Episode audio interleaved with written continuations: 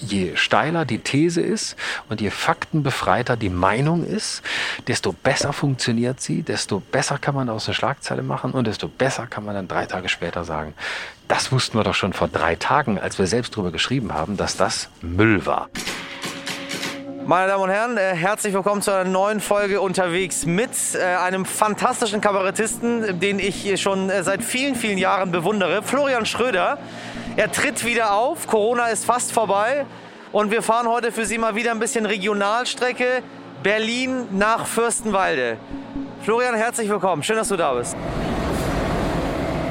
Hallo, ich freue mich, möchte direkt sagen, ja, wir fahren nach Fürstenwalde. Aber ich fahre anschließend weiter nach Bad Saro. Das ist der Ort, wo ich heute Abend auftrete. In einem Kaff wie Fürstenwalde würde ich nie auftreten. Nie. Ich fahre nur dahin, wo es schön ist. Bad Saro, da wo die Berliner sind, die in Berlin keiner mehr will, weil sie so viel Geld haben. Ach, das ist so ein schickimicki-Ort? Ja, natürlich. Ach nein. Da wohnen die ganzen, die ganzen Leute, die zu viel Geld haben in ihren Villen. Oh. Also ganz schlimme Menschen, aber ich trete da auf, weil sie Geld haben und sehr viel Eintritt zahlen dafür, dass ich komme. Und wie, wie ist Fürstenwalde so? Keine Ahnung, noch nie da gewesen. Ich kenne nur den Bahnhof vom Umsteigen nach Bad Saro, wo ich natürlich heimlich auch meine Hütte habe, aber ich muss es öffentlich verurteilen, damit es nicht so wirkt. Also wir stehen noch nicht im Zug, wir stehen noch draußen am äh, schönen Berliner Bahnhof, Wunderschön. Hauptbahnhof.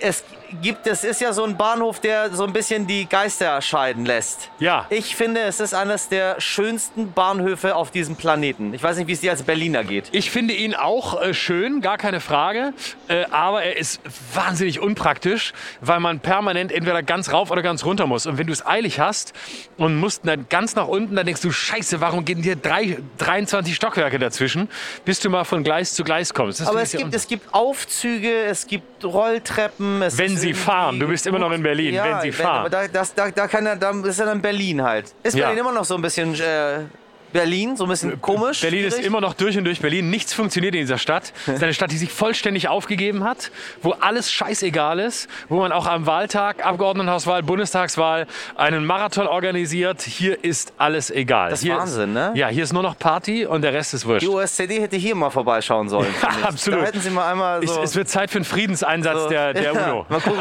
warum die Schlangen so Wir müssen lang sind. Truppen schicken. Krass, aber das hätte ich nicht gedacht, dass es bei uns so möglich ist, sowas. Ja, aber der Bahnhof ist schöner als der Hamburger. Das stimmt. Hamburg finde ich ganz furchtbar. Nein.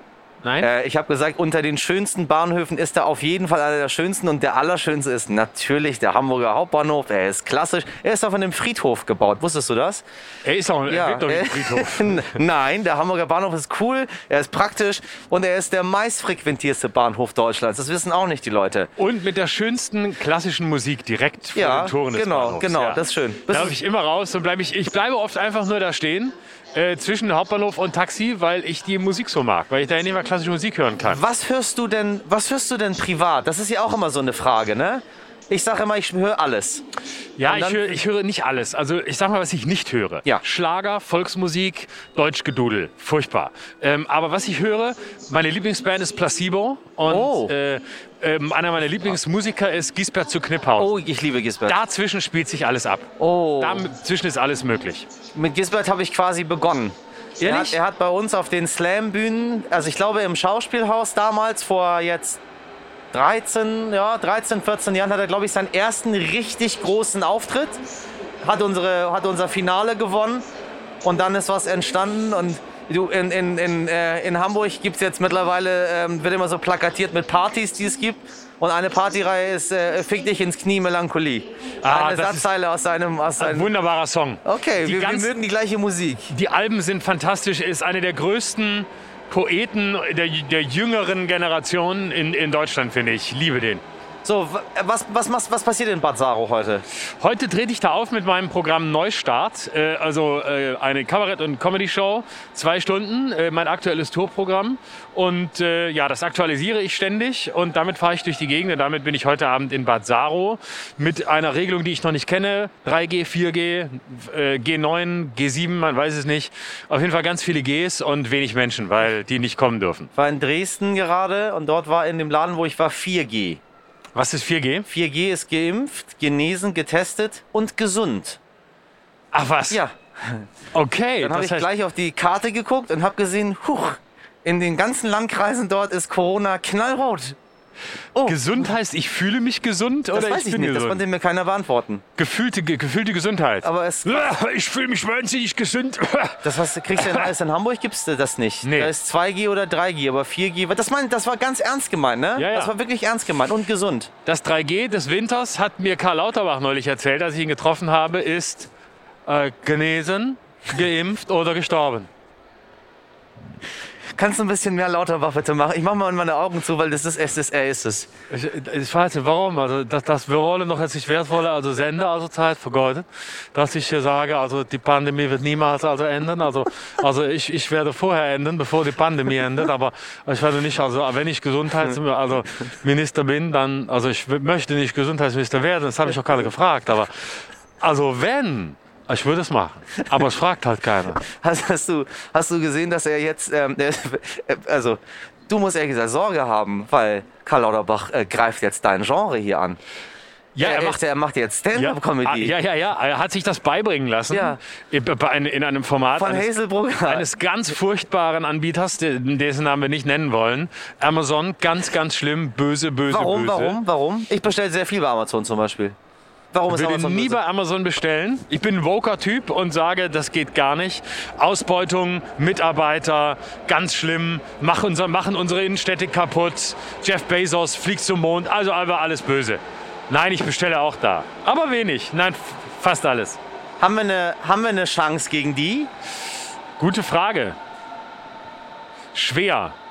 Ich glaube ja, aber es wird, es wird wahnsinnig schwer, weil sie einfach so, weil sie einfach in der Abwicklung so gut sind. Ne? Also, du, wo hast du das? Du bestellst was, du schickst es zurück und da wird es auch direkt verschrottet. Ja, leider. wird nichts Ja, ja, mehr ja. weiter gemacht. Aber der Service ist halt der Hammer. Ne? Also, das, das ist immer wieder so bestechend. Und ich Der denke jedes Service Mal ist krass, ne? denke jedes Mal wieder, du willst es nicht und dann tue ich es doch wieder. Bist du so ein Mensch, der auch sagt Servicewüste Deutschland? Nee, ach, das, das ist so ein blödes Wort. Äh, nee, nicht grundsätzlich. Ich finde, vieles, vieles könnte besser laufen, aber Servicewüste, nee. Das klingt so nach Wüstenrot, so 90er Jahre. Ja, aber irgendwie weiß ich nicht. Man, ich habe das Gefühl, wenn man hier irgendwas von jemandem will, dann fühlen sich die Menschen immer so ein bisschen belästigt. Also so eine Dienstleistung. Ja. Du fühlst dich in Deutschland immer belästigt. Ja, man, man ist immer froh, wenn der, der da ist, nicht da wäre. Das Ja. ist so, ja, ja. ja. Und das ist bei, bei, bei Amazon und bei den ganzen großen Konzernen, die, das haben die Amis, muss ich sagen, echt drauf. ja. Also da wird Nice gar nicht to have you gefragt. here. Ja, genau, nice to have you here. So, äh, da gibt es ein Problem. Es gibt ja kein Problem. Wir lösen das unmittelbar im Hotel. Das Zimmer gefällt mir nicht. Wir tauschen das. Ja. Hier kommt erstmal warum denn? Ja, da zieht's. Ich komme mal mit und guck mal, ob das zieht. Also ich finde, es zieht hier gar nicht im Zimmer. Es ist doch ein sehr schönes Zimmer. So. Weißt du, das ist so. ja. Und ich weiß auch gar nicht, ob wir noch eins frei hätten. Und wenn, dann wäre es eins ohne Fenster zum Hof raus. Also, aber das können die ihnen anbieten. Konntest du immer gut parodieren? Von oder ist, oder ist es, ist es, äh, das ist mühseliges Arbeit? Es ist manchmal mühselige Arbeit, aber ich konnte es eigentlich zum Glück immer. Und ich, das meiste geht auch recht schnell. Aber ab und zu braucht es echt Zeit. Also manche, manche sind echt hart. Da beiße ich mir die Zähne aus. Wer denn? Das sage ich jetzt nicht. Sonst sagst du, dass ich den machen soll, dann kann ich den nicht. Nee, sag ich nicht.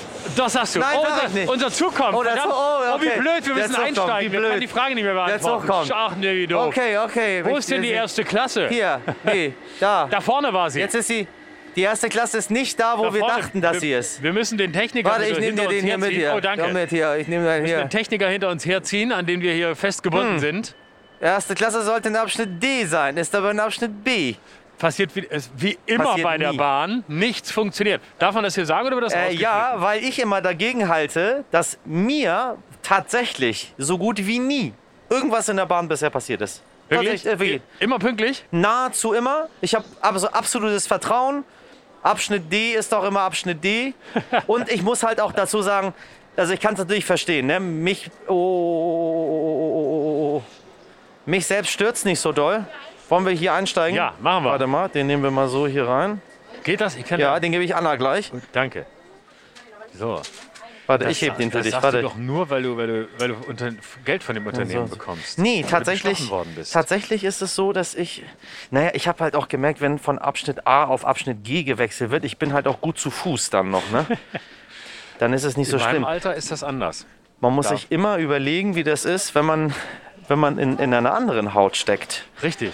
In meiner zum Beispiel. So, weißt, Alter weißt du, ohne, ohne Gepäck und so, da, da laufe ich dann da kurz entlang, das ist gar kein Problem. Du fährst natürlich auch nur, oh, das Kabel wird gerade eingeklemmt. ja, ja, ja, ja, ja. So, wir kämpfen uns gerade mal, damit Sie einmal mitkommen, wir kämpfen uns gerade durch einen schönen Regionalexpress. Hallo. So, jetzt sind wir in der. Die paar Euro für die erste Klasse sind es mir seit Anbeginn der Zeit wert. Ja, Wirklich. Ja, lieber nehmen. Nehmen wir Nee, oder Tisch Ja, ist auch, mir ist egal. wir können auch Tisch. Tisch, machen wir Tisch. Ja, machen wir Tisch. Da können wir Tisch, dann machen wir den Sehr hier gut. so hier rein. So. Das ist toll hier mit dem Techniker, das muss man auch mal sagen, weil man ist hier wirklich quasi wie zwei Hunde an der Leine, werden hier durch die Gegend geführt. Das ist tatsächlich die aufregendste Fahrt, die wir bisher hatten, muss ich sagen. Ja? Finde ich schon. So ein bisschen ist es. Ja, mit mir fährt man halt noch über Land, das ist eben mein Beruf. Ne? Da fährst du mit mir nach Fürstenwalde. mit anderen Kollegen fährst du Berlin-Frankfurt, Berlin-München, mit mir Berlin-Fürstenwalde. ist es nicht toll? Du bist, äh, bist richtig, bist richtiger Bahnfahrer, ne? Tag und Nacht Ja, ich- leidenschaftlich immer. Ich bin leidenschaftlicher Bahnfahrer, da ich keinen Führerschein habe. Nein. Mhm. Nein. Nein, nie gemacht. Nein. Nie gemacht. Also nicht verloren, nicht weggesoffen oder so ein Scheiß, sondern wirklich nie gemacht. Ich saß noch nie hinterm Steuer, nicht mal heimlich, ganz ehrlich. Ich habe keine Ahnung davon und ich will es auch gar nicht können. Ach, krass. Mhm. Das, trifft man, das trifft man jetzt immer mehr. Mhm. Also es gibt ja auch heute, ist man, also in der Großstadt brauchst du sowieso kein Auto. Richtig. Ähm, aber das trifft man immer mehr. Aber zu unserer Generation Mhm. war ja, ich habe ja, so, ich habe ja am Tag meinem 18. Geburtstag war ich ja schon da, um die Prüfung abzulegen. Siehste? Und äh, bei mir auch, wo ich herkomme aus Lörrach, da war das natürlich auch so, dass die meisten ein Auto brauchten, Ja. um überhaupt sich fortzubewegen. Die haben das auch alle genauso gemacht wie du. In meiner Generation ist es völlig ungewöhnlich, deswegen ich hatte schon keinen Führerschein, als es noch nicht cool war. Krass, du bist aus, Oh, was zu essen. du hast in Bavü keinen Führerschein In gemacht. Baden-Württemberg keinen Führerschein. Und Ich habe in 15 angefangen beim Radio zu arbeiten in Freiburg und musste immer pendeln jeden Tag und habe das alles mit der Bahn gemacht. Und dadurch bin ich ab einem ganz frühen Lebensalter selbstverständlich mit Zügen sozialisiert worden. Ich hatte auch eine Holzeisenbahn, wahrscheinlich kam es daher und bin deswegen immer Zug gefahren. Das ist mein liebstes Fortbewegungsmittel und das sage ich nicht, weil wir in einem sitzen. Nee, du hast keinen Führerschein. Du kannst kein anderes Fortbewegungsmittel haben. Doch, es gibt auch Flugzeuge. Aber nicht in Lörrach. Wobei doch, Lörrach ist nah an einem Flughafen, Basel? ne? Stimmt. Genau. Basel ist. Basel ist ein, ist ein Flughafen und da kann man auch fliegen. Aber ich meine, als wir beide äh, jung waren, da war ja Fliegen noch so teuer, wie es jetzt nach Corona wieder ist. Alter, war das teuer. Boah, jetzt ja wieder. Und damals war das so, das war 400 Euro oder 400 Mark. Das war, Fliegen war einmal im Jahr in Urlaub, wenn überhaupt. Glaubst du, wenn man. Also ich glaube, man muss die Leute ein bisschen dazu zwingen, zu ihrem Glück. Also Ja. wenn wir, wenn wir die großen Probleme irgendwie angehen wollen, ich vertraue nicht drauf, dass die Menschen. Ich vertraue schon darauf, dass die Menschen es verstehen. Ich vertraue auch darauf, dass sie es umsetzen, aber ich vertraue nicht darauf, dass sie es dauerhaft umsetzen. Ja. Weil man seine Gewohnheiten hat, weil man dann irgendwie zweimal macht man es, dann ernährt man sich mal eine Woche, versucht man sich dann vegetarisch zu ernähren und dann fällt man wieder in seine alten Muster wieder zurück. Ja. Ich glaube, also weiß ich nicht, korrigiere mich. Ich glaube, man muss es irgendwie gesetzlich so regeln und sagen, tut mir leid, aber in unserer Kantine gibt es jetzt einfach kein Fleisch mehr. Und dann musst du überlegen, ob du bereit bist, irgendwie, äh, Stichwort VW, auf die andere Straßenseite zu gehen, um dort eben wieder eine Currywurst zu essen, oder ob du sagst, nö, ach, ist doch auch schön, so wie das ist. Ja, äh, stimme ich soweit zu. Ich bin nur der Auffassung, dass man äh, immer möglichst die Optionen Vielfalt äh, hochhalten sollte. Also warum kein Fleisch mehr in der Kantine? Also ähm, ich bin, bin ein, ein Freund der, der Vielfalt und sage Fleisch ja, vegetarisch ja, von mir aus auch vegan und koscher. Ja, alles ja. wunderbar. Solange, solange da alles da ist, äh, ist es doch super. Ja. Meinst du, die Menschen machen es dann? Ich glaube schon. Ich habe da ein bisschen mehr Vertrauen. Ich glaube ja, dass die, wenn du ihnen das anbietest, dass die früher oder später neugierig werden, auch das auszuprobieren, was unbekannt ist. Also quasi äh, solche, solche Versprechen wie äh, wir müssen die Flüge so verteuern, dass die Leute gar nicht mehr äh, fliegen, fliegen äh, können. Äh, Es ist ja immer eine, eine Frage der Alternativen. Und natürlich muss ich von Berlin nach München muss ich nicht fliegen, Ja. wenn ich mit dem Zug vier Stunden 30 fahre. Ja. Und zwar mitten aus der Berliner Innenstadt heraus, In mitten in die Münchner Innenstadt hinein. Ja. Und hier fährst du zum Berlin-Brandenburg Airport schon mal raus, Höllenstrecke. Ähm, mit dem Zug geht's, mit dem Auto ein Albtraum. Ähm, und München in die Stadt rein vom Flughafen braucht auch kein Mensch, ist verlorene Zeit, verlorenes Geld.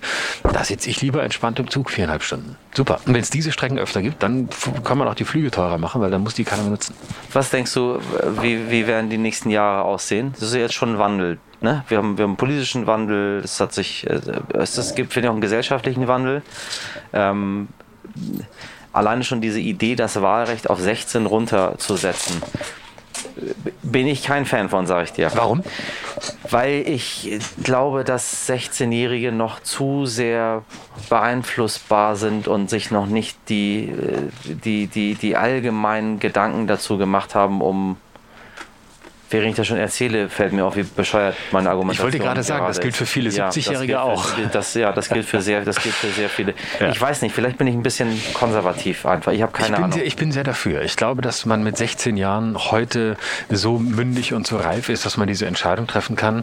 Du kannst äh, mit 16 äh, so viele andere äh, Dinge machen, äh, was weiß ich, äh, ein Kind kriegen oder was auch immer ähm, ja. und musst für so viel Verantwortung übernehmen. Ich habe da keinen Zweifel, dass das richtig ist. Und eine so eine Generation, die doch insgesamt heute sehr früh ähm, reift, also auch geistig reift, und eine Generation, die so dezimiert ist zudem, finde ich, muss gestärkt werden. Und die müssen früh eine Stimme kriegen. Deswegen bin ich sehr dafür. Was für, in was für eine Zukunft guckst du? Bist du so ein positiv denkender Mensch, der glaubt, das wird alles? Oder? Nee, nee, nee, nee gar nicht. Nee. Äh, ich, aber ich, ich, ich, finde, ich finde beide Seiten ehrlich gesagt ziemlich unattraktiv. Also weder, weder finde ich das gut, äh, den, Oper, den, den Optimisten zu geben, es wird schon alles, wir kriegen das alles hin, noch ist dieser, dieser ähm, Salonpessimismus, äh, mit dem man sich so wie in so einem äh, Gottfried Benn hat das mal gesagt, äh, ist wie so ein äh, ist wie so ein Strandkorb äh, der Pessimismus. Und man lehnt sich so zurück und denkt so, ach, da geht die Sonne unter, sie wird nie ja, wieder aufgehen, ja, aber man ja. sitzt doch ganz bequem da. Ne? Und das finde ich genauso übel. Und deswegen ähm, glaube ich, stehen wir vor großen Herausforderungen. Ich habe auch bin auch der Letzte, der glaubt, für alles eine Lösung zu haben. Aber ähm, von Natur aus neige ich dem Pessimismus mehr zu, aber versuche gleichzeitig eine skeptische Distanz zu ihm zu halten. Ihr Kabarettisten habt ja einen schönen Blick immer auf alles zugespitzt, äh, innenpolitisch, außenpolitisch, gesellschaftspolitisch, äh, alles. Immer politisch. Und unterhaltsam. Ja. Und, aber es ist, es, alles ist politisch. Ja, eben Kommt, deswegen. Egal, was man im Leben macht, das ist immer politisch. Du kannst auch ein, das du kannst, Beziehung ist politisch. Das meine ich, genau. Ich bin zum Beispiel der Auffassung, du kannst eine Nummer machen äh, über zwei Menschen, äh, die miteinander zusammenleben oder ein ganzes Programm äh, über die Liebe machen und es kann äh, hochpolitisch sein, aber es kann auch hochpeinlich werden. Ja, aber ja. prinzipiell ist das, wenn du was aus dem Privaten erzählst, was ich ja in meinem Programm Neustart auch tue, Scheinprivates erzählen aus dem Prenzlauer Berg, das kann ja genauso politisch sein, je nachdem, was du erzählst. Und häufig ist es unpolitischer, irgendwelche Witze über ähm, irgendwelche Knallchargen zu machen, die heute kommen und morgen wieder gehen. Was sind die Figuren, wo du glaubst, äh, die bieten sich an? Also bist du traurig, dass Frau Merkel dann nicht mehr da ist? Nein. Frau Merkel hat sich immer sehr an, also äh, einmal, einmal politisch, einmal persönlich und einmal aber auch für die Bühne. Politisch äh, trauere ich ihr in gewisser Hinsicht nach, aber nicht, weil ich sie für so überdurchschnittlich hielt, sondern weil das Personal, das besonders in der CDU nachzukommen droht, mir äh, in jeder Hinsicht intellektuell und charismatisch, und das will bei ihr schon was heißen, weit unter ihrem Niveau bleiben. Also unter Merkels und auch unter ihrem eigenen. Wobei sie sich machen können, ne? wenn wir Merkel 2000 und weiß ich nicht, äh, 1 uns anschauen, hätte kein Mensch geglaubt, dass das in Natürlich nicht. Never ever. Nein. Das war irgendwie dann aber, so Gott, die, was will die? Hier? Ja, aber auch Merz und Brinkhaus und was da jetzt so alles.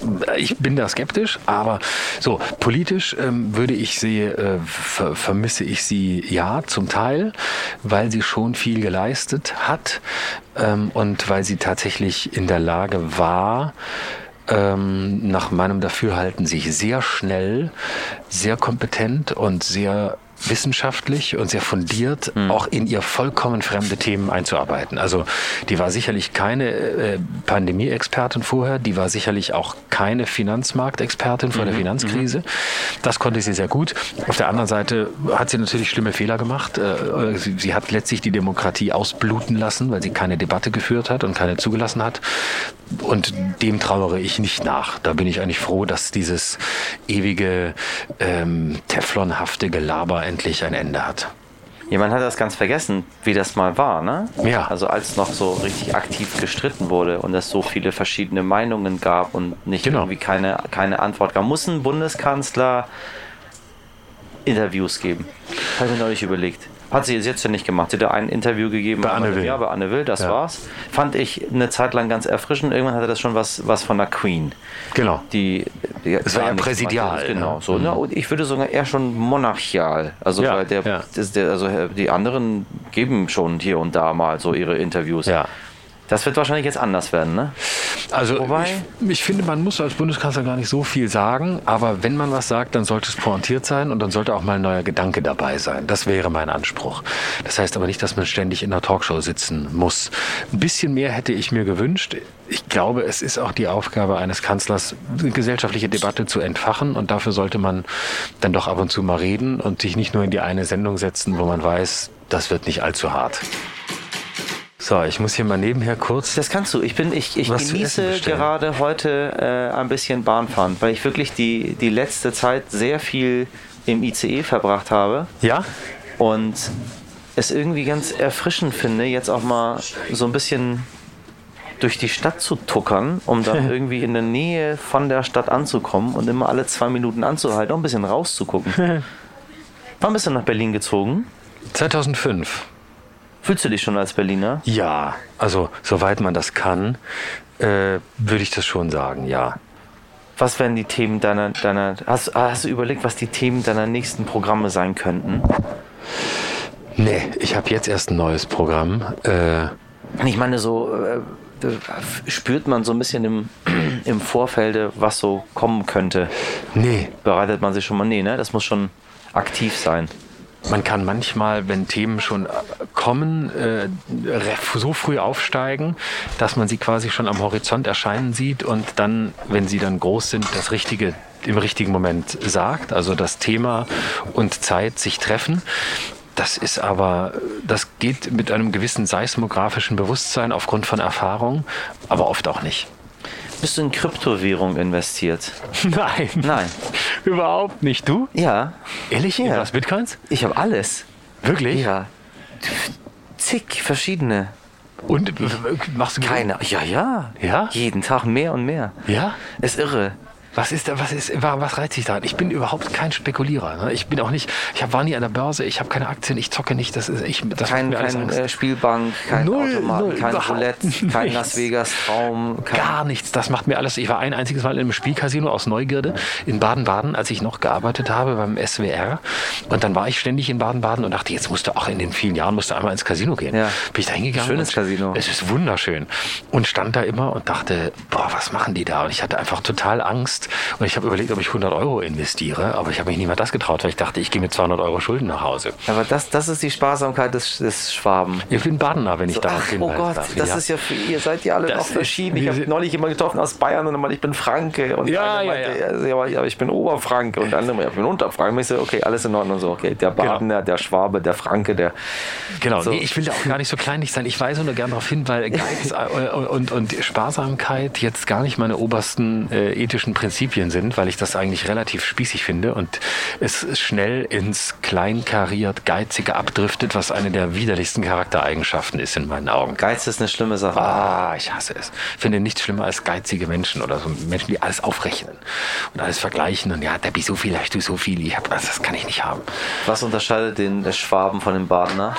Äh, der, Schw der Schwabe ist dem Klischee nach, das leider nach meiner Wahrnehmung, oft zutrifft, ähm, tatsächlich ähm, protestantischer, dadurch ähm, sparsamer, fleißiger, äh, weniger lustbetont, ähm, immer schön äh, der Ethik folgend, schaffe, schaffe Häusle baue, Ja. ähm, während die Badener etwas lebensfroher sind. Das ist ja eine Weinregion. Ja. Na, da ist ja gute Weine aus dem Kaiserstuhl und die ganze Strecke da von, von Wunderschön. Ich Man würde so gerne mal die Strecke fahren. Die, Also, die falls- Strecke ist Falls toll. uns gerade ein Gast zuhört, der im, im besten Sinne auch, sag ich mal, mega prominent ist und mit mir so ein bisschen in diesem Raum fahren möchte, bitte melden Sie sich Ja. bei uns. Ich Die, würde die gerne. Rheintalstrecke, meistens voller Verspätungen, muss Ja. man leider sagen, weil ständig wird irgendwo gebaut. Aber einen guten Wein. Aber wunderbaren Wein, ja. Den, den, den, den die Bahn halt hat, aber meistens ist es ein guter Aber ich habe auch schon Grauburgunder vom Kaiserstuhlter getrunken. Also das ist wirklich äh, eine, eine äh, und dadurch ist das ein bisschen, der Badener ist ein bisschen behäbiger, der ist ein bisschen äh, barocker. Es ist alles ein wenig, man lebt so, hey, man strengt sich nicht an, man hat keinen Stress. Und das ist alles so ein äh, bisschen gemütlicher, aber man weiß zu leben und isst noch was, trinkt noch was und irgendwann fällt man dann hinten über und da ist auch schon das Bett. Und der Schwabe ist nicht, der ist, der ist es nicht. Nee, beim Schwaben heißt es ist 22.30 äh, wir, wir machen um 11 Uhr zu. Ja klar, aber bis dahin habe ich doch mindestens noch äh, zwei Wodka Sauer getrunken. Zwei. Ja, aber wir machen zu, ja, das weiß ich. Wollen Sie die jetzt? Ja, die würde ich jetzt, aber jetzt gleich. Ja, wie sieht Sie, wir machen zu? Das weiß ich, aber ich würde gerne, ich hätte auch schon einen getrunken. Sie, Sie haben schon einen gehabt? Nein, ich würde ihn jetzt bestellen. Aber Sie hätten noch nicht. Nein, Sie haben ihn mir noch nicht gebracht. Aber wir machen zu. Ja, ich weiß. Ja. Und dann ist elf und dann ist der Laden zu und hast nichts getrunken. Ja, es ist schade, man hätte gern was gäbe, aber der hat den Gusto so will. Bist du sprichst du Mutter, Vater sprachlich quasi Dialekt? Also, nee, den also, Alemannischen kann ich nicht gut. Ich kann den nur parodieren. Also ich kann das, was ich eben angedeutet habe, also das Alemannische, das ist so, das geht so zwei, drei Sätze gut und dann merkt der Native, dass ich es nicht kann und dass ich es nur parodiere und dann äh, falle ich, fall ich raus. Also ich kann es nicht. Ich bin auch äh, damit nicht groß geworden. Also meine Eltern sprachen das nicht und ich bin auch kein so großer Fan dieses Dialekts, muss ich ehrlich sagen. Und da ich früh beim Radio angefangen habe und auch nördlich von Freiburg verstanden werden wollte, ja. habe ich mir schnell Hochdeutsch angewöhnt. Achso, du hast quasi, also als, als Kind Hast du, hast du noch Dialekt gesprochen? Meine Mutter hat Dialekt gesprochen, aber das, das man, man nannte das Lehrerbadisch. Das ist, das ist Weißwände wegen so schwätzisch, aber es ist noch halbwegs verständlich. Äh, das ist so oh. dieser Dialekt, den, ja. den, sprach meine Mutter. Aber auch den mochte ich nicht so und ich, deswegen habe ich mich immer äh, durch auch frühe Mediensozialisation immer an Leuten orientiert, die glasklares Hochdeutsch sprachen. Welcher geht auf der Bühne am besten? Welcher Dialekt? Ja. Äh, Von der Publikumsreaktion. Das kommt auf das an. Wo man ist natürlich. Nee, es, es, kommt vor allem auf das an, was man sagen will. Ne? Also wenn ich jetzt so, so ein bisschen über, über, über Geiz rede, kann ich natürlich schneller in den Schwaben verfallen, als wenn ich so einen Norddeutschen mache. Aber wenn ich so, so ja, hier ist ein bisschen langsam und so, wo wollen wir hier mal, ja, machen Sie mir nicht. Da ist das natürlich dann eher der Norden, aber funktionieren tut das alles. Das muss halt in, im richtigen Moment zusammenkommen. Und also Thema und, und Dialekt, wobei das darf ja auch nie ein Selbstzweck sein. Ne? Sonst ist es... Äh, sonst ist es langweilig. Bist du so ein Weinliebhaber? Ich bin ein großer Weinliebhaber, ja. Ich finde Wein wunderbar. Ich trinke kein Bier. Ich trinke auch sonst nicht äh, kaum, kaum andere Sachen, aber Wein mag ich sehr. Und zwar? Äh, immer schön die trockenen, äh, also äh, Grauburgunder, Weißburgunder, Riesling eher seltener, Silvaner eher seltener, äh, grüner Feldliner unter den roten natürlich am liebsten die Franzosen, yeah. Bordeaux. Nein, es gibt aber auch sehr gute, es gibt auch sehr gute äh, deutsche Rotweine. Nein. Doch. Nein. Es gibt schon ein paar. Ja, aber sie fallen aber natürlich gegen Frankreich und, ja, und, genau, und Italien genau, fallen sie natürlich ab. So, so, ist, so, ist so ein Primitivo, ja. da weißt du einfach, da machst du nichts falsch. Nee, nee, nee, das stimmt. Den haben wir hier nicht. Nee. Es gibt Hamburger Rotwein, wusstest du nee. das? Ja, da wird in, in, in Hamburg, da oben auf den Landungsbrücken, da ist da, ich weiß nicht, wächst da eine Traube, eine Ach, einzelne, und dann wird daraus der, der was ich Hamburg Hochsporn, Nordsporn, Hamburgsporn oder irgendwie so. Und es gibt Moment, es gibt auch eine, eine ganz nördlich gelegene in Schleswig-Holstein die, auch, äh, die jetzt auch Wein anbauen. Ach, guck. Und ich glaube, das ist gar nicht so dumm, das zu machen, weil ja. wenn das so weitergeht, dann werden wir dort einen exzellenten Primitivo wuchtig in der, in der 40 Grad warmen Hamburger Sonne einen ah, vollmundigen Primitivo haben. Ja. 2030 bis 2030 will ich ihn noch geben und dann kann ich mir. Hast, machst du dir Sorgen so um sowas wie Klimawandel? Ja, natürlich, klar. Ähm, klar, das, das ist ja nicht, nicht von der Hand zu weisen. Und spätestens, wenn du dann immer wieder daran erinnert wirst durch so ein Hochwasser, weißt du, was uns da bevorsteht. Und äh, ja, ich sehe dem mit, ähm, mit dem Auge des äh, Interess, interesselosen Unwohlseins. Ha, Kant sprach ja vom interesselosen Wohlgefallen. Ja. Interesselos äh, heißt ja, äh, man hat kein Interesse daran, dass es weitergeht, aber ist gleichzeitig, also dass es weitergeht mit dem Klimawandel, ist aber gleichzeitig inhaltlich so überlastet, weil ich kein Naturwissenschaftler bin und weil ich einfach nur letztlich ähm, Plattitüden wiederholen kann, die andere besser sagen können, ähm, bin ich auf der inhaltlichen Ebene immer so ein bisschen vorsichtig, weil ich nichts mehr hasse als Leute, die mitplappern, obwohl sie keine Ahnung haben und sagen, wenn wir jetzt das nicht tun, dann erreichen wir das 1,5 Grad Ziel fünf Jahre später. Dann sage ich, not my business. Habe ich mich gestern Abend gerade mit, äh, mit ein paar Freunden drüber unterhalten, die, die unsere klassischen Polit-Talkshows und was wir so haben, wo du so Leute einlädst, die die meistens keine Experten sind, aber sie haben eine Meinung Ja. zu der ganzen Geschichte. Ja, Leute wie mich. So, ja, na, du bist ja nicht als Experte jetzt hier geladen und auch nicht eigentlich als, als Spitzenpolitiker, Ja. sondern aber das, Nein, und ich finde, ich finde, das ist wieder eine andere Sache, weil da weiß ich, guck mal, das ist der Florian und der, der, der sortiert mir das auf seine Art und Weise. Ja. Aber wenn da jetzt irgendwie, weiß ich, ein Bundesminister sitzt, ähm, der auch nicht so ganz so viel Ahnung davon, erwarte ich von dem nicht, dass er mir das irgendwie so auf seine Art und Weise sortiert, sondern dass er mir sagt, was Sache ist so.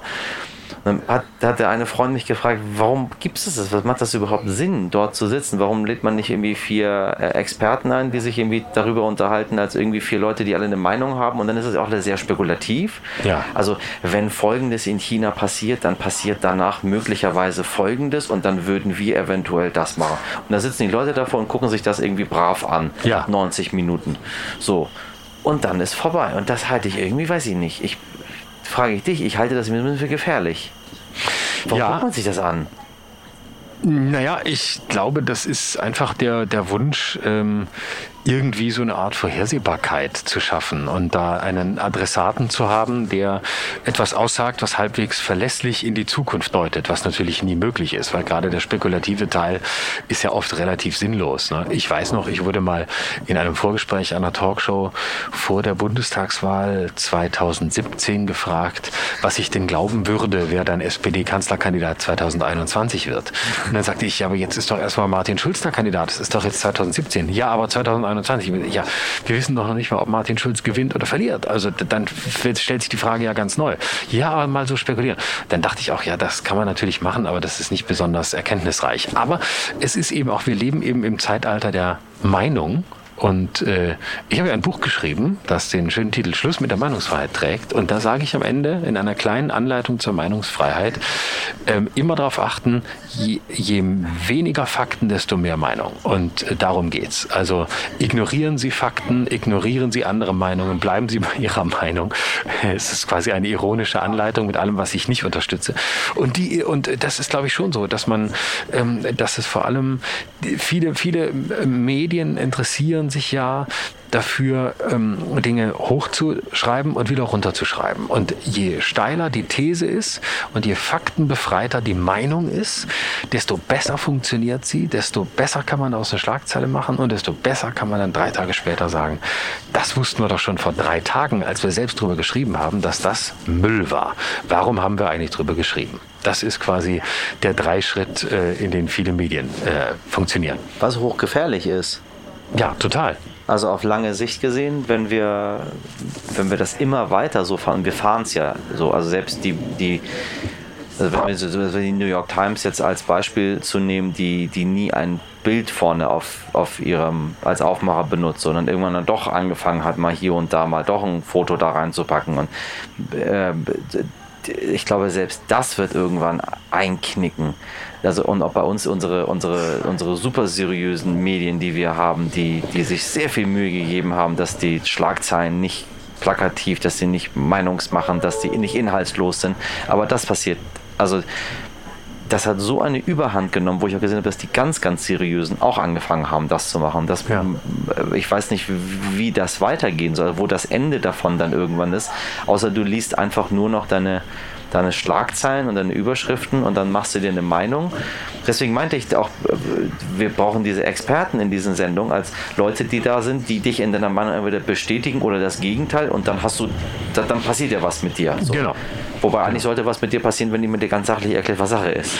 Richtig, genau. Und äh, diese, diese Dynamik hat den, den, äh, das, das große Problem, dass man letztlich den ganzen, die ganze Debatte verkürzt auf äh, irgendeine schnelle Meinung, irgendeine Position, die radikal ist, die natürlich auch online funktioniert und die ähm, Mechanismen sowohl bei Facebook als auch bei Twitter ähm, sind ja nun mal so, dass sie sagen wir mal vorsichtig, ich nenne es in meinem Buch inhaltsgleichgültig sind. Man könnte sagen inhaltstolerant, ich nenne es gleichgültig, weil ihnen egal ist, was da steht. Ne? Sondern sie wollen ja nur, dass du etwas schreibst, was oft geteilt wird, was oft kommentiert wird, sodass die Leute länger auf deiner Plattform bleiben. Richtig, nichts anderes. Nur darum- du, nur das darum ist, das ist, das ist nur, geht- du sollst nur so vieles Gift in dieser Droge konsumieren. Genau. So viel egal. Bleiben Sie noch mal. Ich Genau. genau. einen Drink, es gibt noch einen zweiten. Genau so. Essen Sie dann ja noch was. Genau, So. exakt. Ja. Das ist genau. Und ich schreibe in meinem Buch in äh, Schluss mit der Meinungsfreiheit auch äh, das tatsächlich. Es ist wie eine Bar,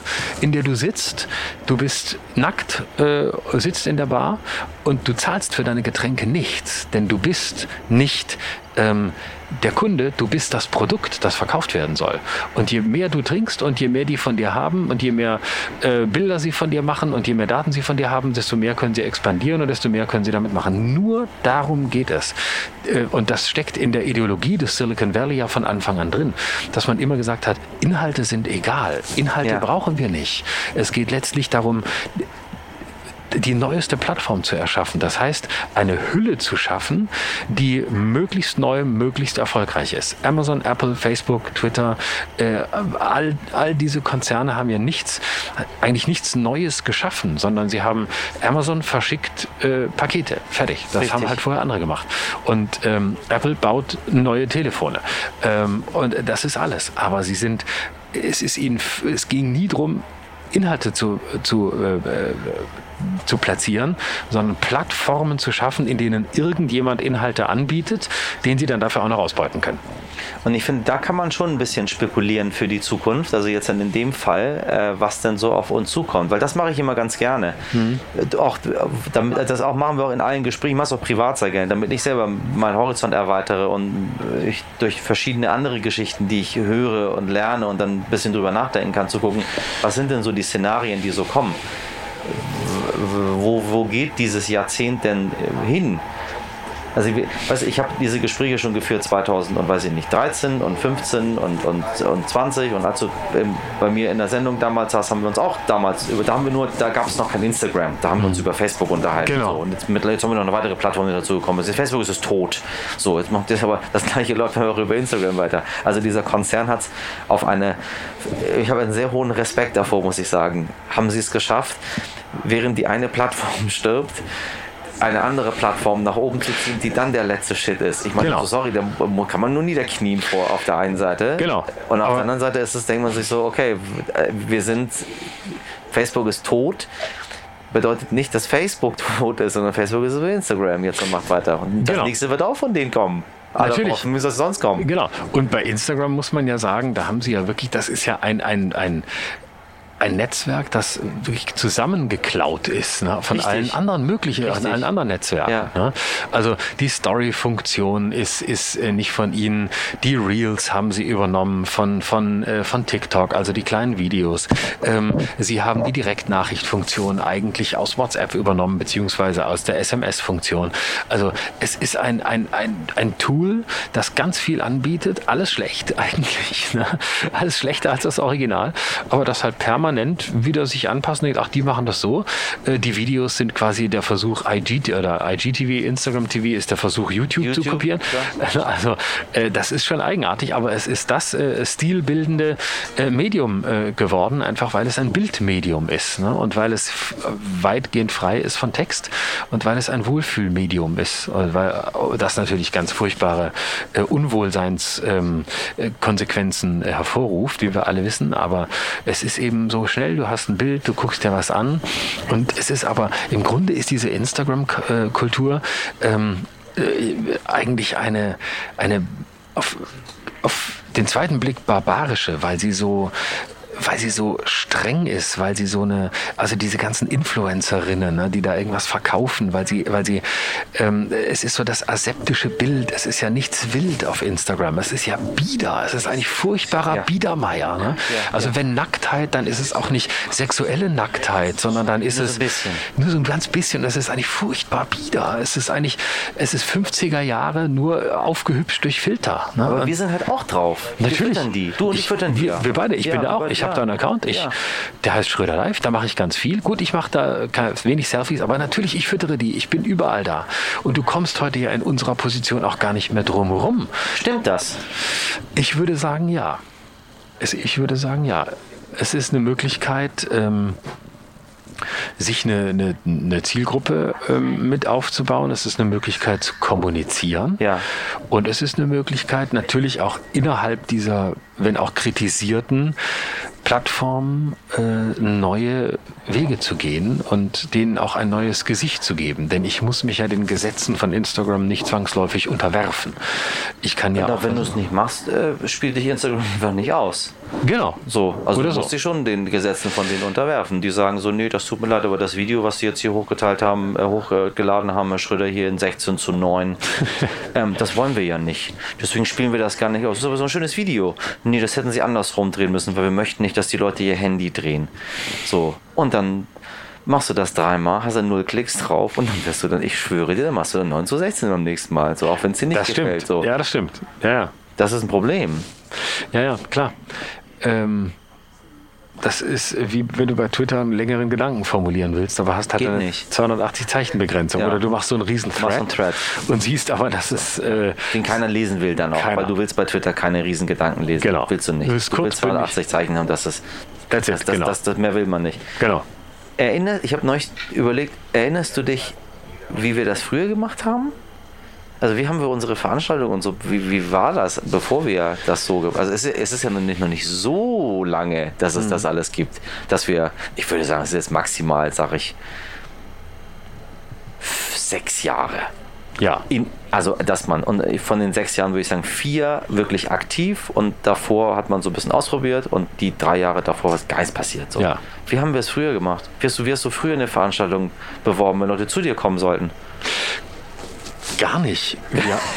Also, wir haben uns auf den Veranstalter verlassen, dass Ja. der das macht, Ja. dass der die Plakate klebt und dass der ein Radiointerview organisiert äh, oder dass der ein Zeitungsinterview organisiert. Und dann wusste man, ein Zeitungsinterview, das ist Gold wert. Das lesen die Leute im, in, in Moorbach-Hinterhausen, bevor man auftritt. Und dann ist die Bude voll. Ja. Und wenn du das Zeitungsinterview bekommen hast, war sie häufig auch voll. Ja. Und äh, heute genügt das halt nicht mehr. Heute kannst du auch äh, Zeitungsinterviews geben und es hat überhaupt keine Es kommt keiner. Kommt keiner. Nee. Aber du machst irgendwie eine geile Aktion äh, bei Facebook oder Insta und schon ist der Laden voll.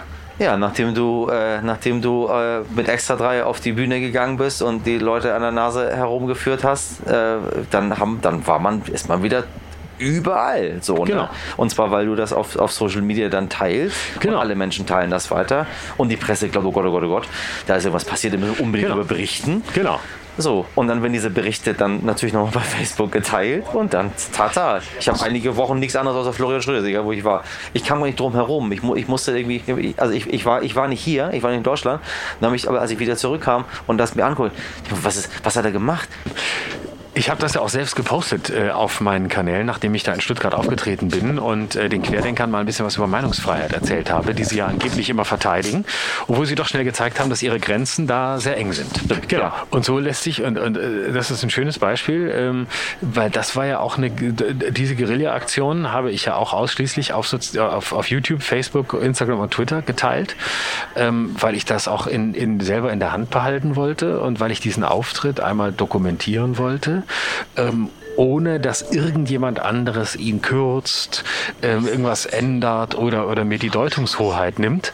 Und das ist natürlich das, das emanzipatorische Potenzial auch dieser Netzwerke, dass du sowas in die Welt rausschießen kannst und es kriegt eine komplett eigene Dynamik. Es explodiert oder Ja. es explodiert nicht. Ja. Ich habe auch schon viele Sachen gemacht, wo ich dachte, das hast du als genial.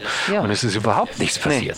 Aber das vergisst man und das habe ich für mein Buch für Schluss mit der Meinungsfreiheit auch nochmal aufgearbeitet. Du hast natürlich auch das emanzipatorische Potenzial bei MeToo, bei, ähm, äh, äh, bei, den, bei den Protesten beim ägyptischen, Früh, äh, ägyptischen Frühling. Genau, du Black hast, Lives Matter. Black Lives Matter. Also da Ja, hast du ja. ja auch, da siehst du ja was, wozu diese Netzwerke in der Lage sind, wenn man ihre gute Seite nutzt und ähm, wenn man da, wenn man da was tut, dann, denn sie sind ja, das Schwierige ist ja an ihnen, sie sind ja nicht nur gut und sie sind nicht nur böse, sie machen nicht nur das Falsche, sondern wenn man es richtig anstellt, können sie auch wirklich aufklärerisches Potenzial haben. Meinst du, nachfolgende Generationen werden besser mit umgehen als wir, weil die das Ja. einfach besser verstehen? Ja, glaube ich schon.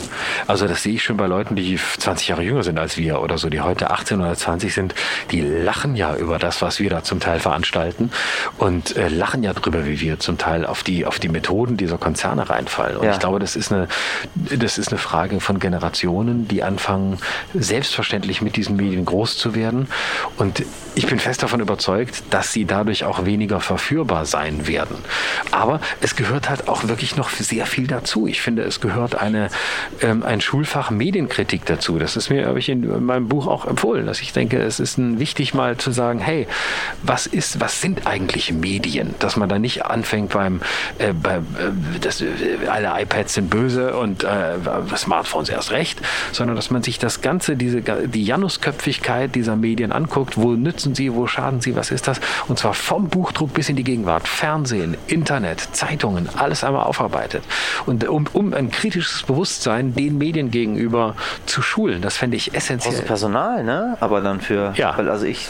Und du brauchst vor allem ein Personal, das kompetenter ist als die eigenen Schüler. Und das könnte So. bei dem Thema auch schwierig Das könnte werden. schwierig werden. Also ich glaube, das ist einer der Gründe. Es gibt, es gibt hervorragende äh, äh, Lehrerinnen und Lehrer da draußen, die sich sehr, sehr viel Mühe geben und das ganz, ganz toll umsetzen. Aber wir, es, es wird halt nicht beigebracht, dass du das, also ich, mir ist es nicht bekannt, dass du, dass es ein, ein Fach ist, was du noch, noch dazu lernst. Ich finde, es sollte genauso wie Pädagogik in jedem Lehramtsstudium, sollte diese die Medienkritik, wie immer man sie nennen möchte, sollte auch immer Genau. komplett mit drüber, damit die das wirklich als so, das müssen Experten sein. Ja. Genauso wie mein Chemielehrer bitte das alles verstehen soll, was er mir dabei bringt am Ende, muss Genau. das genauso sein. So. Und je mehr du diese Medien dämonisierst, gerade die, die Jüngsten, die ja dann häufig ähm, äh, als, die, als Teufelszeug äh, hingestellt werden, desto interessanter werden sie ja nur. Ne? Wenn man da aber sagt, hey, das ist hier nicht, das ist hier nicht äh, der Teufel, das ist aber auch nicht äh, der Engel, äh, der hier uns äh, die, die, ins, ins, ähm, ins Paradies äh, führt, sondern das sind Werkzeuge, die wir unterschiedlich einsetzen können, dann wäre schon viel gewonnen. Bevor wir äh, ankommen, so du fährst bis Bad Saro, wir fahren bis, ich dachte mir, wir fahren bis Fürstenfeldbruck, aber wir fahren nicht bis Die Fürstenfeldbruck. Fürstenfeldbruck sondern ist bei München. Das ist woanders, ne? Ja, das ist eine ganz, ganz andere Strecke. nicht Fürstenwalde an Nee. der Spree. Fürstenwalde Spree, das Ja, ist weißt du. Fürstenfeldbruck, Fürstenwalde Spree, ich bin Alles da nicht eins. durch. alles, vergiss es, alles bin eins. ich nicht, äh, bin Bad. Saro ist immer in der Nähe. Wo, wenn irgendwo ein Fürsten kommt, egal ob ein Walde oder ein Feldbruck kommt, Bad Saro ist immer um die Ecke. Ich danke dir, mein Lieber. Ich wünsche dir eine, eine wunderbare Veranstaltung und dass es jetzt auch wieder richtig schön losgeht. Ja, jetzt geht's wieder los und äh, ich empfehle nochmal mein Buch, Schluss mit der Meinungsfreiheit. Ich empfehle es auch. Und ich finde, Schluss mit der Meinungsfreiheit ist eine sehr, sehr gute Sache. Ja. Weil mir ist zu viel davon. Mir ist auch gesagt. zu viel Mir ist zu viel Meinung. Und vor allem so, wie Meinung Ja. im Moment definiert und geführt wird äh, und Debattenkultur stattfindet, so muss Schluss gemacht werden damit. Deswegen habe ich dieses Buch geschrieben. Kauft es euch oder hört es euch an, wie ihr mögt. Ach, kann man noch hören? Kann man noch hören. Hast selber selber eingesprochen? einge selbst eingesprochen. Steht, Das ist gar nicht so einfach, ne? Finde ich. ich mochte das. Ich habe mich eine Woche eingeschlossen und nichts anderes gemacht, als meinen eigenen Text gelesen. Und habe ab und zu habe ich dann noch immer gedacht, oh, gucke mal, das hast du aber schön formuliert. Ist man mal so, ne? Das, ist, das ist gar nicht so schlecht, was ich da gemacht habe. Genau, und dann Also, ich, oh, ist auch schon so lange her, ich weiß es ja gar nicht. Ich wusste es ja auch gar nicht mehr, was ich da alles geschrieben habe. Da war ich selbst überrascht von dem Text. Aber wer hat denn das geschrieben? Dann habe ich gedacht, Moment, habe ich vielleicht Baerbocks Ghostwriter angerufen? Dann habe ich festgestellt, nee, ich war es selber. Meine Damen und Herren, die nächste Folge ist mit Sarah Nuru. Auch äh, schätze ich sehr, die Dame. Sie macht sehr, sehr coole, tolle Sachen. Sie ist nicht mehr Germany's Next Topmodel, sondern sie ist eigentlich äh, Germany's Next Super Unternehmerin für Nachhaltigkeit. Und wir fahren von München nach Zürich. Da haben Sie mal Südstrecke über zwei Länder. Bis zum nächsten Mal. Und wenn Sie Informationen zum Thema Reisen äh, in Corona-Zeit mit der Deutschen Bahn suchen, noch müssen Sie ein bisschen, dann wissen Sie bahn.de slash Corona. Bis zum nächsten Mal. Nächste Station Fürstenwalde Spree. Oh Gott, wir sind schon da. Ja.